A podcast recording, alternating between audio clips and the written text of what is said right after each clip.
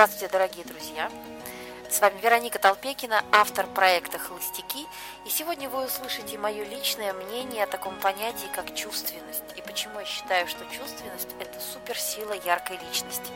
Когда я открыла для себя эту тему окончательно, я стала больше и лучше разбираться в этом понятии. Но когда-то, много лет назад, чувственность и вообще само слово чувственность приводило меня в некое недоумение, потому что при слове чувственность мне представлялась некая манящая девушка с полуоткрытыми губами, с томным взглядом, с призывной позой.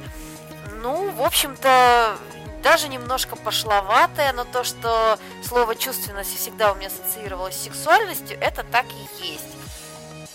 То есть до определенного времени это было так. И мало того, э, так как я дитя все-таки еще советской эпохи и воспитывалась в советское время, то тогда, когда секса в нашей стране не было, не было и чувственности. То есть чувственность не воспитывали ни в женщинах, ни в девушках, ни уж тем более в девочках. И понятие чувственности э, периода пост-90-х когда приоткрылся занавес, появились вот такие эротические всякие картинки, фильмы, клипы, и слово чувственность стало э, как-то больше, ближе намного, нежели когда-то было раньше. Но стереотип о том, что чувственность это нечто такое сексуально пошловатое, оно осталось. Я, наверное, только сейчас, по прошествии многих лет, с высоты своего опыта, могу сказать, что ничего подобного чувственность себя не заключает. Да, безусловно, чувственность – это некое внешнее проявление чего-то внутреннего. А вот чего, давайте с вами разберемся. Это не просто какой-то выученный жест или отрепетированная поза. Это то, что выражает ваша харизма через тело. А харизма – это то, что человек, человеку пришло с природой. И то, что человек умудрился либо развить сильнее в себе – либо, по крайней мере, не сгубить в себе, не заглушить эту свою харизму. Ведь было время, когда нас всех равняли под одну греберку, мы все должны были выглядеть примерно одинаково, проявлять себя примерно одинаково, ходить по струнке, хорошо учиться, быть послушными и так далее. А вот это как раз приравнивание очень здорово заглушает человеческую индивидуальность и, конечно же, человеческие такие проявления, как харизма, магнетизм, яркость. И ваш природный магнетизм как раз передается через осознанные внешние проявления, и это как раз и является тем, что мы называем понятие чувственности. И чем сильнее, чем отчетливее вы осознаете свою чувственность, тем больше вы выделяетесь среди других людей. Вас не просто видят как яркую личность, вас запоминают, вами восхищаются. Достаточно просто посмотреть на вас, понаблюдать за вами. Не обязательно даже говорить. И вы уже тот человек, который западает в память. И для этого не нужно иметь суперидеальное тело, юность, молодость, красоту или быть очень модно одетым. Чувственность, если она есть, если вы ее развиваете в себе, если ее не стесняетесь выражать и проявлять, она придаст вам юность, и станет вашим очарованием, и станет вашей стильной, модной, красивой одеждой, и подаст вас как полное совершенство. Я хочу рассказать вам историю из своей жизни. Наверное, раньше ее и не стоило рассказывать. Но, тем не менее, в моей жизни, когда мне было лет 16, моя подружка познакомила меня со своей тетей, которая была фотографом. Э, она была начинающим, и в тот момент она набирала как раз свое портфолио у нее были портретные съемки, групповые съемки, э, на природе съемки. И вот увидя, что я такая молоденькая и что у меня хорошая фигурка, она обратилась ко мне, не хотела бы ты мне помочь и стать моей эротической моделью. Ну, то есть э, она мне предложила фотосессию в стиле ню.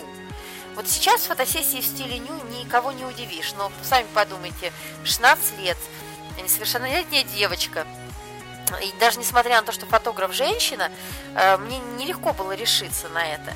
Э, к тому же это были советские времена, и надо сказать, что когда э, как-то неожиданно вскрылась, мама меня по головке не погладила за эту фотосессию. Но тем не менее, кто был на этих фотографиях? На этих фотографиях была юная девчонка, которая принимала стыдливые позы, опускала глаза и, собственно, ничего своими внешними проявлениями, несмотря на то, что она была такая молодая, симпатичная, красивая, с юным телом, ничего особенного не проявляла из себя. Я бы не сказала, что это были те фотографии, которые бы мне хотелось, чтобы они украшали какие-то выставки.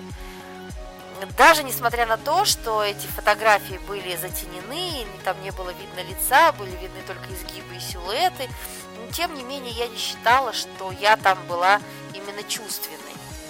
Прошло время, я работала над собой и над своим телом, я занималась физической культурой и стала фитнес-тренером, а потом танцевала на сцене. Я работала над своей жестикуляцией, но и этого было недостаточно. Я, конечно же, работала над своим разумом, над своим интеллектом. Я получала много знаний, я прокачивала в себе различные качества, которые помогали мне быть яркой, харизматичной.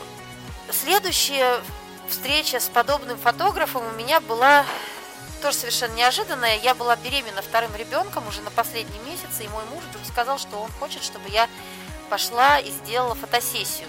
Я очень отказывалась, потому что считала, что у меня далеко не совершенное тело с большим животом, тонкими ножками. Ну, беременная женщина, она далеко не идеальна или далека от идеала. Ну, по крайней мере, я в тот момент так считала. Но решила я эту проблему так. Я сказала, хорошо, я сделаю эту фотосессию, но фотографа я выберу обязательно сама, и этот фотограф будет, на мой взгляд, тот, который очень здорово фотографирует беременных. Я нашла такого фотографа, а он был достаточно э, дорогой, высокооплачиваемый фотограф. И вот этот тандем состоялся. Надо сказать, что я не была полностью обнаженная, на мне был такой прозрачный белый пеньюар, но тем не менее фотографии получились такие, что их, правда, было не стыдно даже в социальных сетях выставлять. Несмотря на то, что э, я была беременная и была далеко не, не близка к совершенству своего тела, но тем не менее это были самые чувственные фотографии, пожалуй, которые у меня уже после этого, наверное, и не получались. Ну, во-первых, действительно, мне очень повезло с фотографом. Во-вторых, моей внутренней энергетики, моего внутреннего магнетизма, харизмы, яркости э, хватило на то, чтобы подать это и в позах, и в взгляде, и в каких-то других внешних проявлениях. Люди, которые смотрели на фотографии, говорили, что я здесь очень чувственная.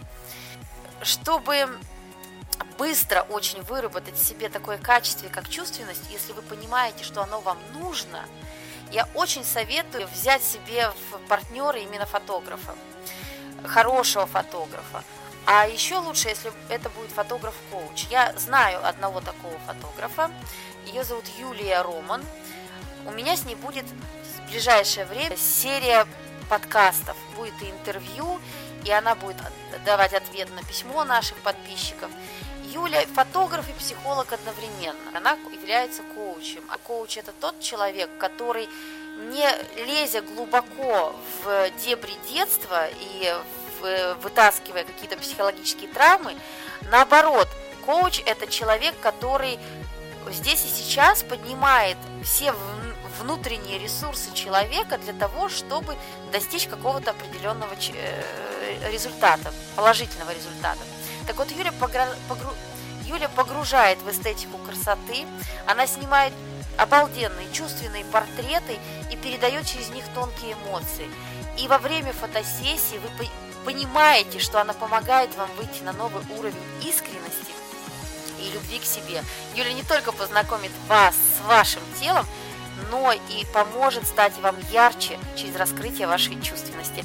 С вами была Вероника Толпекина, автор проекта «Холостяки». Это было мое личное мнение о таком понятии, как чувственность.